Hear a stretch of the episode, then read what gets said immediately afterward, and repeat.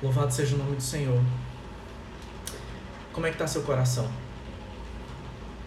Como é que você tem estado durante esses dias em casa? Assim espero, né? Que estejamos todos em casa, que estejamos todos de fato resguardados nesse momento difícil.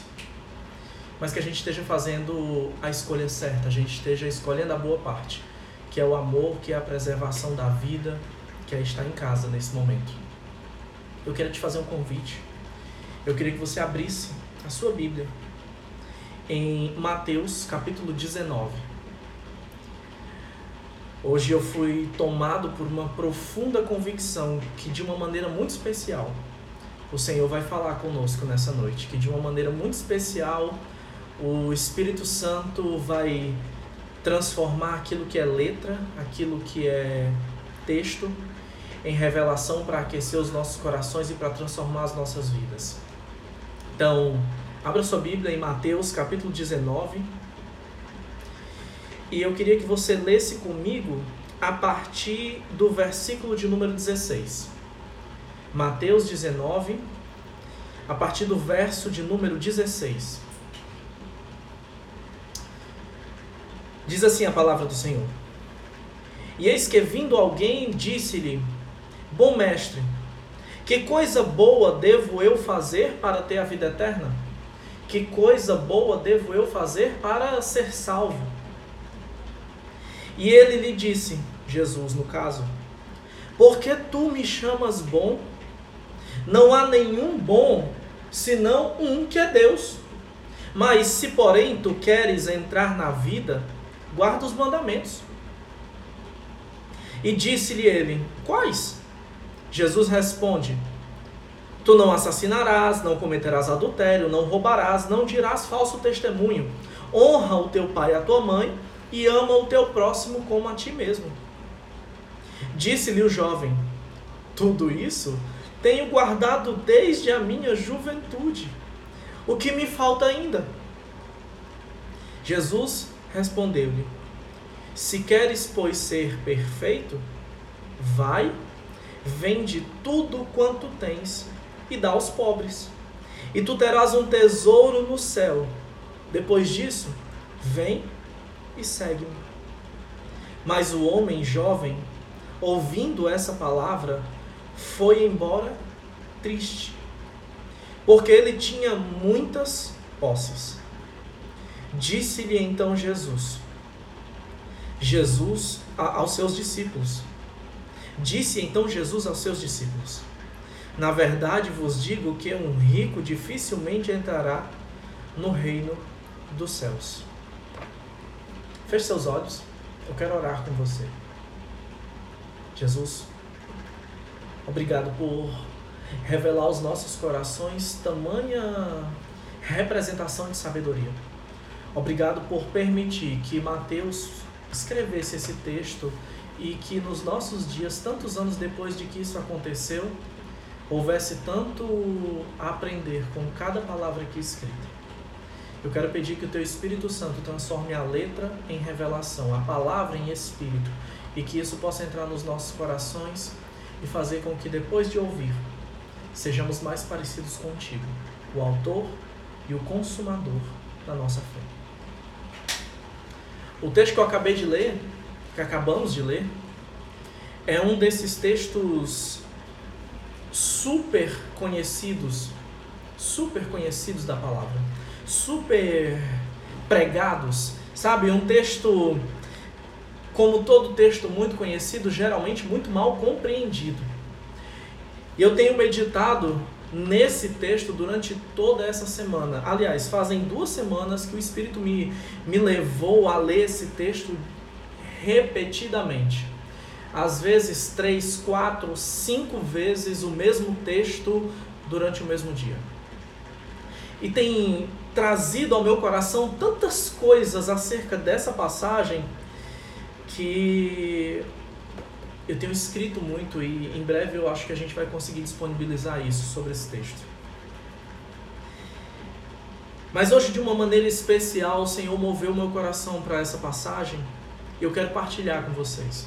Primeiro, o contexto dessa conversa. Nos versículos anteriores, os fariseus chegam para Jesus e começam a fazer-lhes perguntas sobre o casamento, sobre sexualidade. É aqui que Jesus fala acerca dos eunucos, que ao nosso entender, né, ao seu, acredito que ao seu também, mas ao nosso entender, ele está falando sobre principalmente pessoas de orientação homoafetivas. E esse é um dia especial para tratar disso, né, porque hoje é, comemora-se globalmente o Dia Mundial de Combate à LGBTfobia, que nada mais é do que o Dia Mundial de Combate ao Preconceito por orientação ou é, por gênero ou sexualidade. Então, é um dia especial para a gente tratar sobre isso. E no texto, Jesus vem falando sobre os eunucos, depois acontece de crianças chegarem até ele e os discípulos meio que querem impedir aquelas crianças de chegarem perto, mas Jesus disse: Ei, não, não as impeçais, deixe que vim, porque se vocês não forem iguais a essas crianças, vocês não terão condições de entrar no reino dos céus. Esse é o contexto que esse rapaz se achega a Jesus. Ele primeiro vê Jesus falando sobre sexualidade, sobre casamento, depois vê Jesus falando que tem que ser como criança, ele vê Jesus realmente trazendo uma mensagem que ele não conhecia. E então, ele se aproxima de Jesus na tentativa de aparentemente ser louvado por Jesus. Olha como é que ele chega. A Bíblia diz que ele se achega e ele diz: Bom mestre. Ele diz: Bom mestre, o que, que eu devo fazer para ter a vida eterna?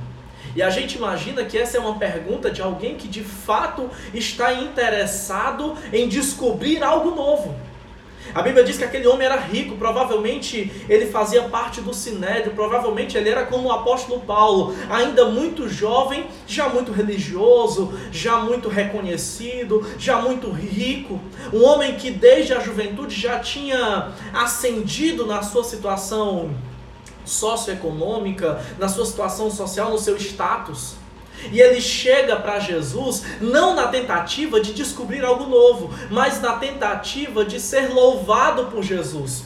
E como é que eu percebo isso? Ele chega e diz: Bom mestre, o que, é que eu tenho que fazer para entrar na vida, para receber a vida eterna? E eu acho que ele incha o peito esperando Jesus responder: Ora, você já é alguém perfeito.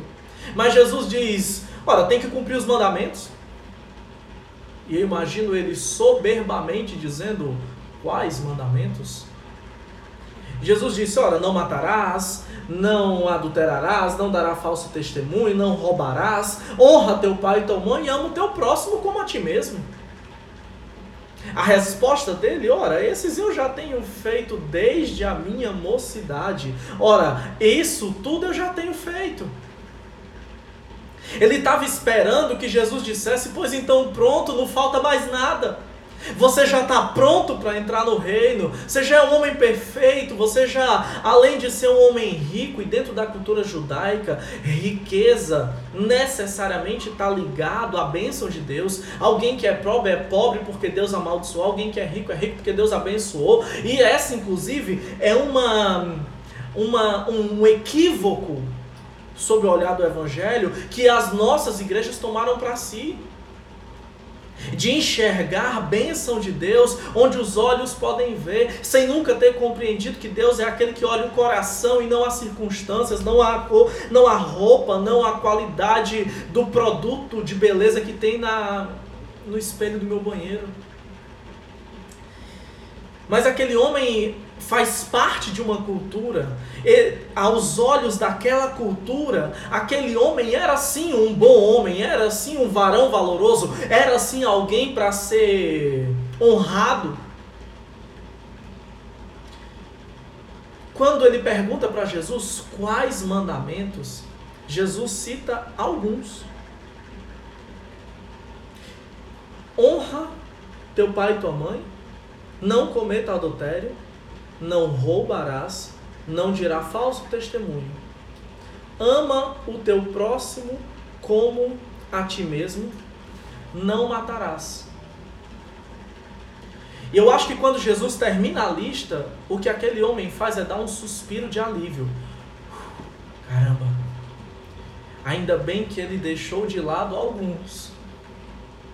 Porque o, o, escritor de Hebreus e Paulo vai escrever também que aquele que quer ser justificado pela lei tem que ter a certeza de que tem que cumprir a lei inteira.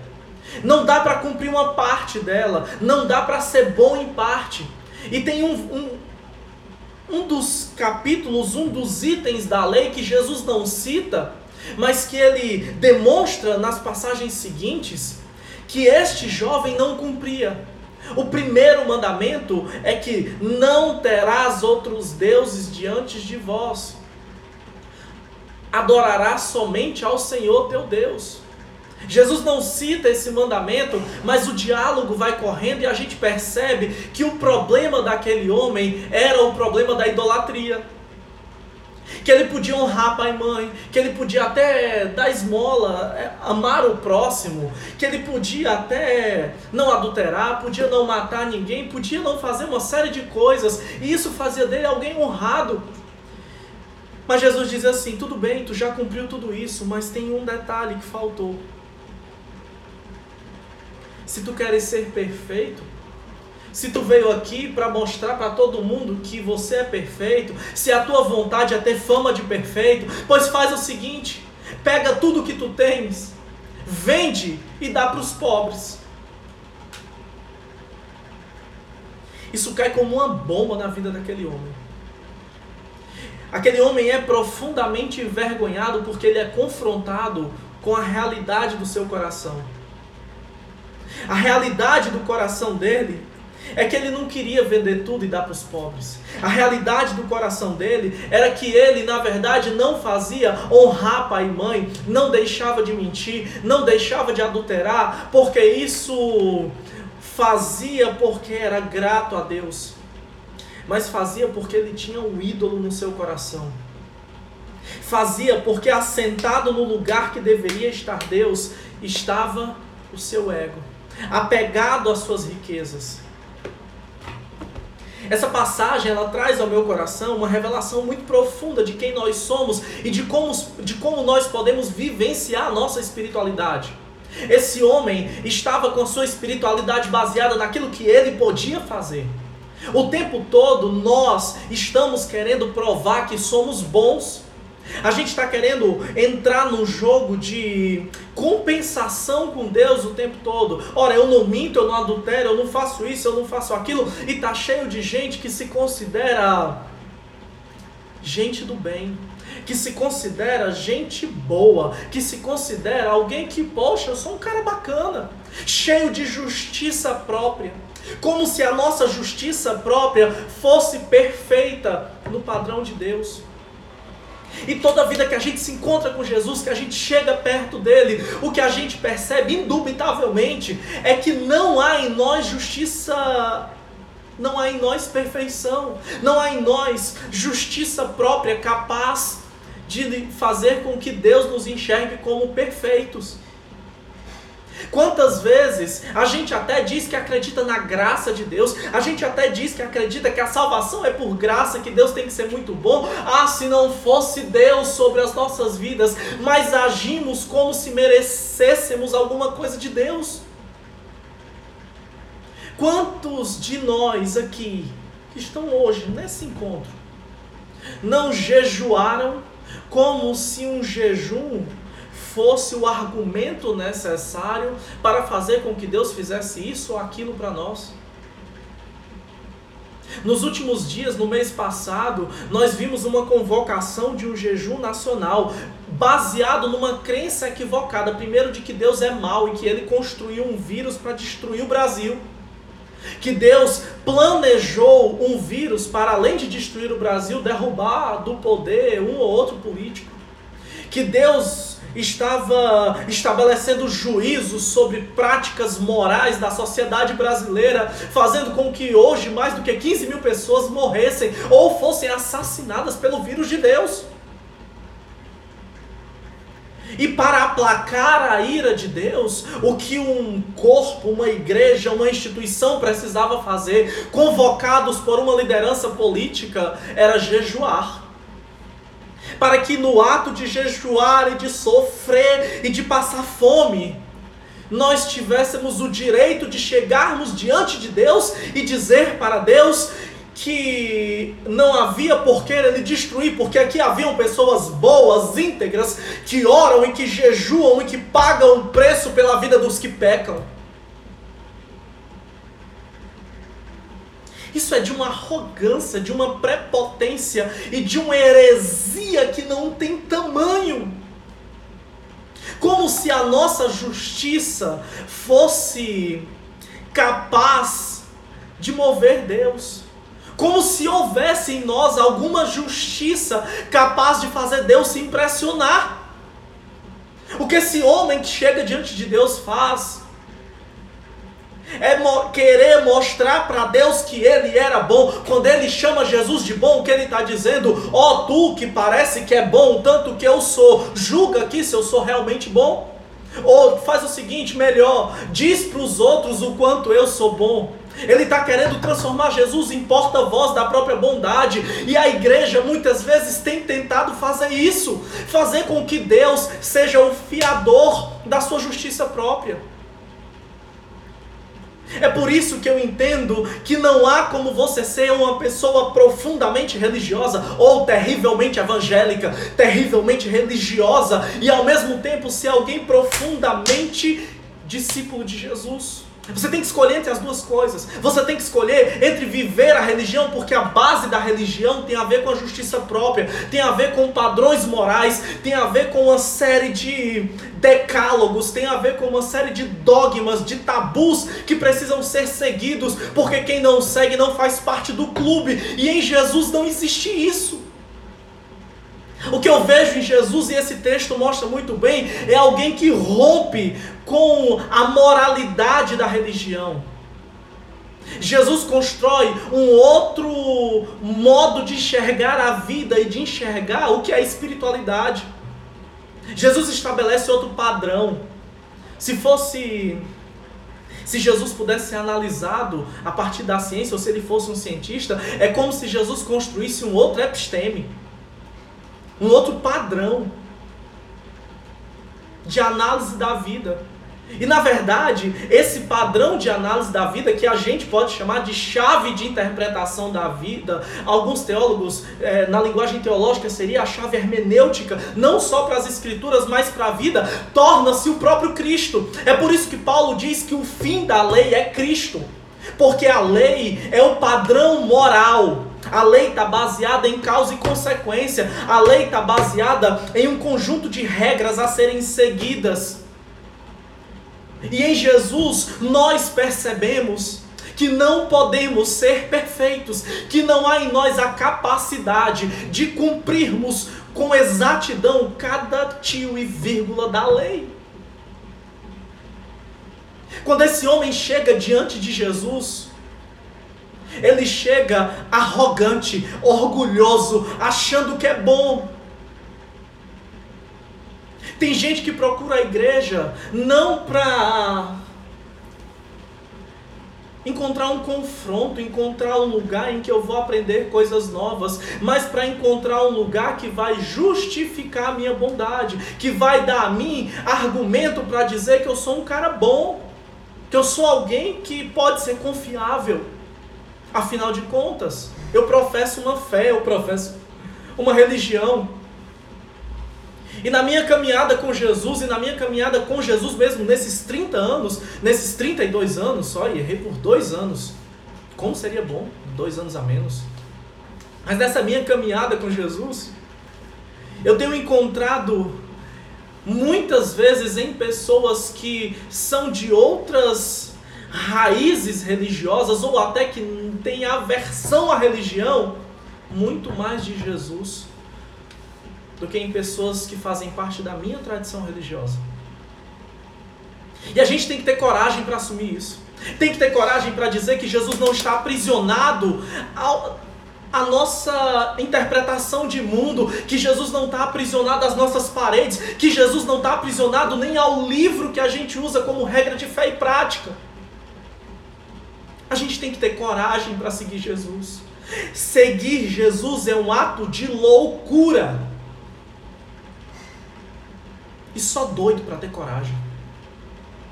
Quando esse homem chega diante de Jesus, o que ele percebe é que ele não tem a capacidade de ser perfeito. Jesus disse: Tudo bem, tu faz tudo isso. E Jesus não contradiz. De fato, muito provavelmente, este jovem que era rico também, seguia e fazia realmente todas aquelas coisas. Só que Jesus diz: Mas se tu queres ser perfeito, se o que você quer é esse carimbo de perfeição, se o que você está procurando é de fato essa perfeição à luz do, de Deus e à luz dos homens, na vista dos homens, faz o seguinte: vende tudo o que tu tens, deixa de ser o jovem rico e passa a ser só o jovem. Começa de novo o que Jesus está dizendo é que ele precisa pegar tudo aquilo que é segurança para ele, aquilo que faz dele alguém bem quisto na sociedade, nessa sociedade que vale o que tu tem, não o que você é. Pega isso que te garante ser esse homem proeminente e dá para os outros, distribui para as pessoas, fica sem nada. Interessante que Jesus não diz que ele ficaria sem nada, diz: olha, porque na hora que tu fizer isso, tem um tesouro guardado para ti no reino dos céus. Se aquele homem de fato acreditasse, cresce em Deus, como ele dizia acreditar, se Deus fosse a motivação das boas ações dele, imediatamente ele teria dado tudo aos pobres. Porque o fato dele se entristecer e dar as costas para Jesus, denota que não tinha no coração dele a certeza nem da existência de Deus e nem na possibilidade dele mesmo ir aos céus e receber esse tesouro tão precioso ou tão mais precioso do que o que ele tinha em casa. Quantas vezes nós chegamos diante de Deus apresentando as nossas credenciais. E tem gente que quanto mais tempo passa na igreja, mais acha que tem credenciais para apresentar diante de Deus. Deixa eu te dizer uma coisa: eu e você, sem Jesus, somos um amontoado de porcarias. Eu e você, sem Cristo Jesus em nós, somos um amontoado de mentiras. Um, somos, na verdade, impostores da nossa própria história.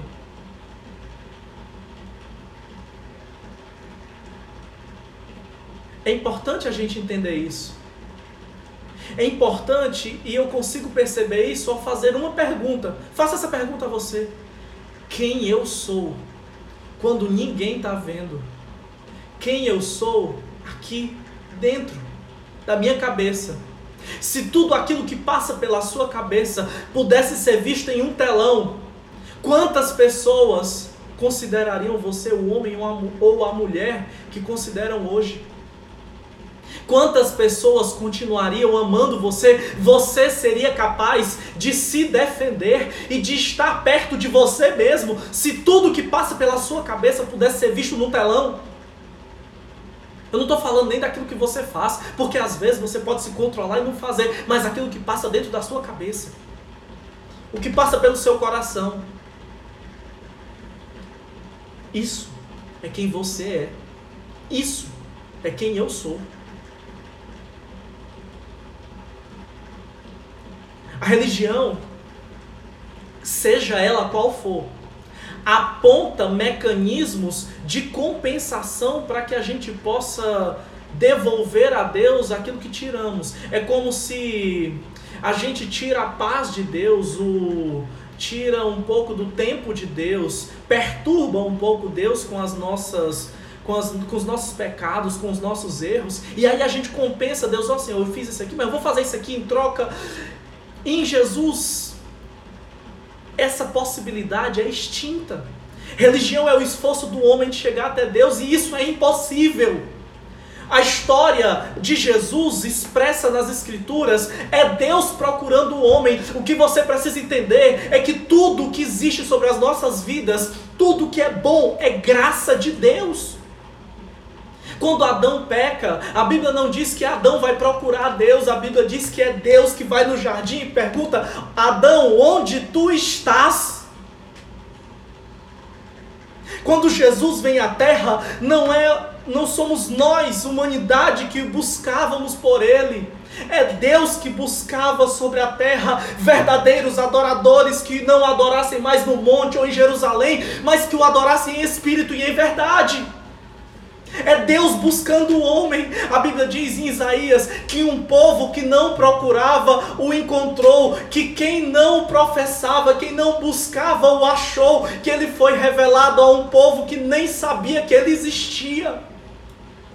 O apóstolo Paulo diz que a criação manifesta a glória de Deus, que um dia, citando o livro dos Salmos, que um dia diz ao outro dia que as maravilhas de Deus e a noite diz a outra noite o quanto que Deus é grande, o quanto que Deus é bom. O que ele está dizendo é que a natureza testemunha da glória de Deus, inclusive para aqueles que não buscam a Deus. A história da humanidade é a história de Deus indo atrás do homem. O fato de você achar que está buscando a Deus, o fato de você achar, oh, eu estou com tanta saudade de fazer as minhas orações, de dobrar os meus joelhos, meu irmão, o desejo de buscar a Deus, o desejo de orar, o desejo de se quebrantar, o desejo de ser alguém melhor, de ser uma versão melhor de nós mesmos, isso também tem a ver com o Espírito Santo agindo dentro de nós. Você entende? Que não há em nós absolutamente nenhum argumento. Você precisa escolher o que, que você quer. Que tipo de espiritualidade você quer vivenciar? Uma espiritualidade baseada na troca com Deus? Ou uma espiritualidade baseada no reconhecimento de que não pode, mas que ele pode, de que não tem capacidade, mas que ele tem capacidade. Uma espiritualidade não que faz porque Deus fará por mim, mas que por tudo aquilo que fazemos, que tudo aquilo que fazemos de bom tem a ver com ações de gratidão por aquilo que ele já fez. Eu vou dizer algo que talvez você tenha muita dificuldade de ouvir na boca de qualquer outro líder religioso, de qualquer outro sacerdote. Deus não está nem aí para o teu dízimo. Deus não está nem aí para a tua oferta. Ofertar e dizimar não fazem cócegas em Deus. Ofertar e dizimar não deixam Deus grato a você.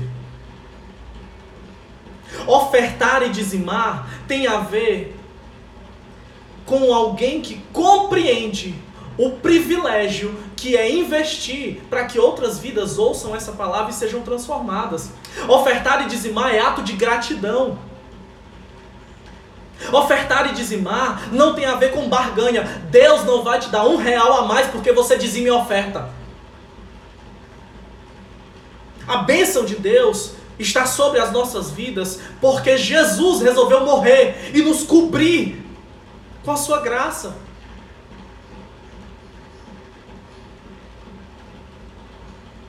Portanto, se você algum dia, pelo menos nessa comunidade, ofertou e dizimou, na tentativa de ou de comprar a Deus, ou de garantir a não punição por algo que você fez, ou de porventura trocar algo com Deus, por favor, se o seu entendimento não mudar, não dizime nem oferte.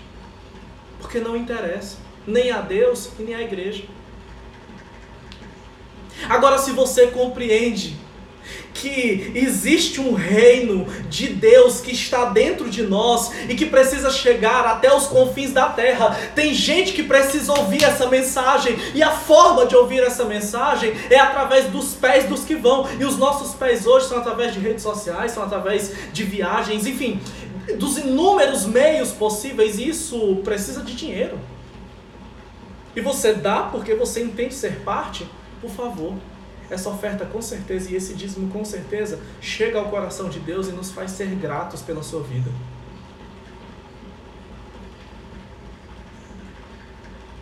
Aquele jovem descobre que ele não era perfeito.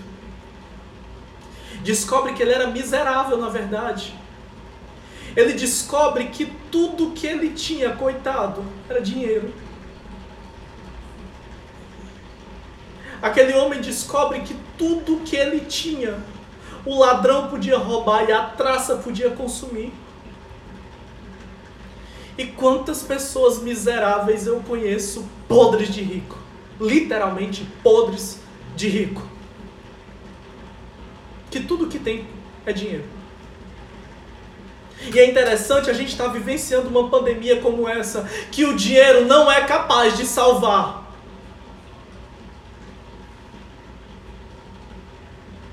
Parece que o vírus fez a gente perceber de forma muito clara o que Paulo diz que não há diferença entre grego e judeu, entre o que crê e o que não crê, entre homem e mulher, não tem diferença, é todo mundo igual.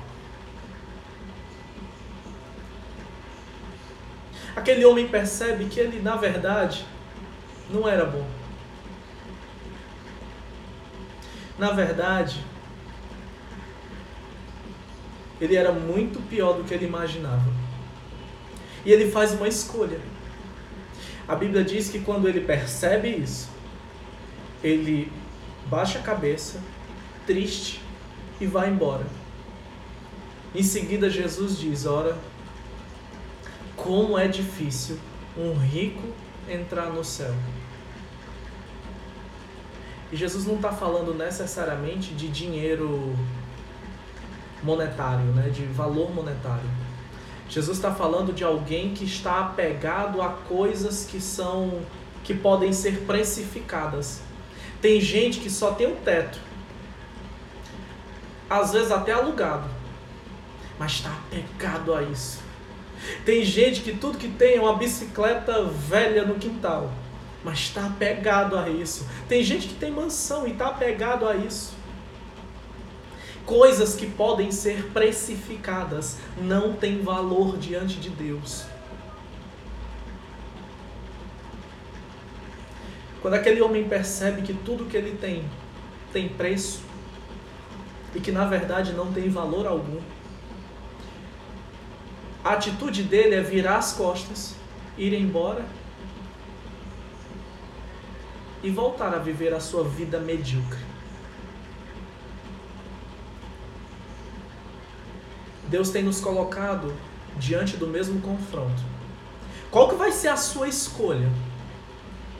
Ao perceber hoje que você tem se apegado a coisas que têm preço, que você tem se apegado a coisas que você pode exibir, seja um bom padrão moral, seja uma boa conduta, ou sejam coisas que você conquistou com trabalho, trabalho honesto, mas que podem ir embora quando essa pandemia passar, e eu vi hoje um, uma entrevista sobre isso, provavelmente nós entraremos e viveremos a maior crise econômica que já tivemos notícia na nossa geração. Um caos social. Gente que até ontem se exibia com aquilo que tinha, não terá mais o que se exibir. E por não ter mais aquilo que era o fundamento da sua vida, que era aquilo que tinha, talvez não tenha mais a capacidade de ter vida. Essa crise nos desnudou. Essa crise nos colocou nus diante da vida. E qual será a nossa resposta? Vai ser das costas para o Evangelho, das costas para Jesus, ou de fato partilhar tudo que temos, tudo que somos e seguirmos Jesus, olhando para o alvo da nossa soberana vocação, que não é nessa terra, mas é o tesouro que está guardado para nós no céu. Qual é a nossa resposta diante do confronto? É fugir de Jesus e continuar vivendo na mentira ou entrar na vida, porque a vida sem Jesus é morte, não é vida. Qual é a nossa resposta diante de tudo isso?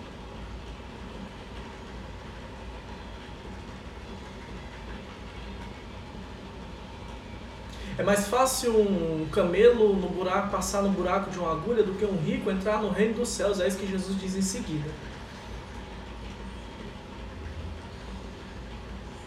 Mas para Deus, nada é impossível. Jesus também diz. Que nessa noite você possa descobrir o caminho para a verdadeira riqueza em Deus, o caminho para viver o Evangelho de Jesus não esse evangelho prostituído, não esse evangelho que nada tem a ver com Deus, mas o evangelho da graça, que sempre vai mover o meu coração na direção do outro, que sempre vai mover o meu coração na direção da humildade, que sempre vai mover o meu coração na direção da transformação da minha vida, que sempre vai mostrar para mim não aquilo que Deus tem para me dar, mas aquilo que ele mudou dentro de mim e que agora eu posso dar ao outro. Isso é evangelho. Evangelho não tem a ver com a o conhecimento daquilo que meu Deus, Deus tem para me dar isso. É por isso que eu louvo a Deus. É, é forte que eu vou dizer. Eu louvo a Deus pelo tempo que estamos vivendo. Porque os charlatães que mantinham as igrejas abertas, os templos abertos, mostrando um Deus que mais tem a ver com mamon, que mais tem a ver com o diabo, que arranca de ti tudo que tu tem para te dar outra coisa em troca, ao qual você precisa vender a sua alma, vender tudo que tem, para que ele te dê coisas em troca. Um Deus que, se você não for curado, é porque você está endemoniado ou porque você não tem fé. Um Deus que se parece muito mais com o diabo do que com Deus. Essas igrejas estão todas fechadas, ainda que pela força do Estado. E eu espero, em nome de Jesus, que se não houver conversão no coração desses pastores que não pastoreiam, mas que se alimentam das ovelhas, que elas nunca mais abram. Em nome de Jesus. Que essa seja a oportunidade da igreja entender o que é ser igreja, que não tem a ver em todo mundo se transformar no jovem rico, mas em todo mundo ter tudo o que tem em comum, todo mundo entender que o que temos não é nosso, é dele, portanto é de todos. Isso é evangelho. Qualquer outra coisa é doutrina de demônio. Isso é evangelho de Jesus. Qualquer outra coisa não tem a ver com ele. Colocar Jesus Cristo é o Senhor estampado na parede não significa que ele seja Senhor. Assim como dizer que lê a Bíblia, que é convertido, que frequenta igreja, que faz parte de um clube gospel, não faz de você discípulo de Jesus. Que o Senhor te abençoe. No nome de Jesus.